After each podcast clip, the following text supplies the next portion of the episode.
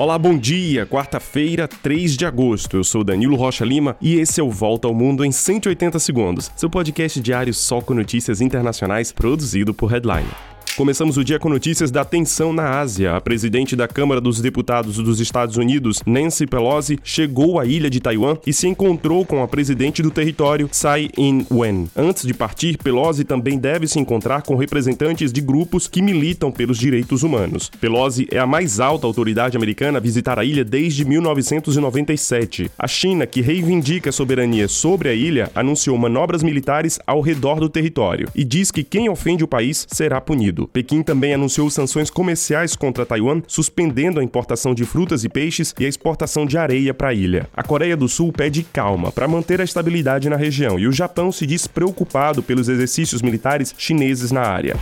Agora nós vamos com notícias da guerra na Ucrânia. Pelo menos 140 mil prédios residenciais já foram destruídos desde o início da guerra, que já deixou mais de 3 milhões de desabrigados. Civis ucranianos começam a estocar madeira, se preparando para o severo inverno no país ao final do ano. Enquanto isso, a Rússia acusa os Estados Unidos de se envolverem diretamente no conflito. Moscou diz que espiões americanos coordenam ataques ucranianos de mísseis contra forças russas. Washington aplicou mais sanções econômicas contra empresas e oligarcas russos. Dentre eles está Andrei Guriev, proprietário do maior prédio de Londres depois do Palácio de Buckingham. Alina Kabaeva, ex-atleta olímpica e considerada namorada do presidente Vladimir Putin, também está na lista dos sancionados.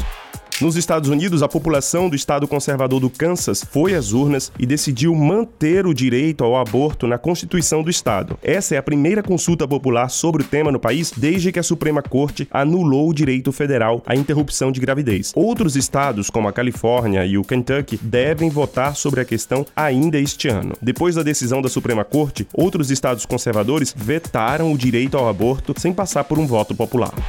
No Iêmen, a ONU anunciou a extensão de uma trégua de dois meses suplementares no país que vive uma guerra que já dura oito anos. A trégua vai ajudar as autoridades a encontrarem um acordo de paz entre forças que apoiam o governo local e rebeldes apoiados pelo vizinho Irã. O Iêmen vive uma das maiores crises humanitárias do mundo e é o país mais pobre da Península Arábica.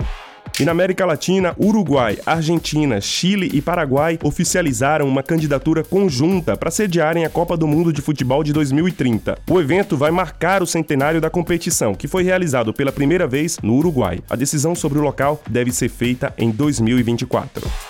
E é isso, a gente se encontra amanhã para mais uma volta ao mundo em 180 segundos. Não esqueça de clicar em seguir nosso podcast na sua plataforma de podcast preferida. Assim você recebe nossas notificações e não perde nenhum episódio. Um grande abraço, um bom dia e até mais.